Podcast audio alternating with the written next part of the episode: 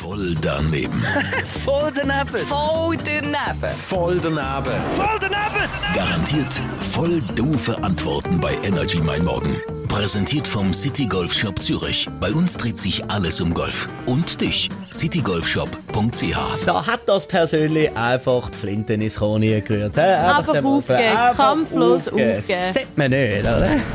Was haltest du von Leuten, die schnell die Flinten ins Korn rühren? Flinte ins Korn rühren.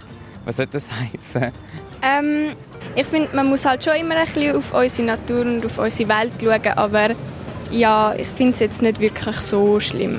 Also was findest du nicht so schlimm? Flinte so schnell ins Korn hineinwirft.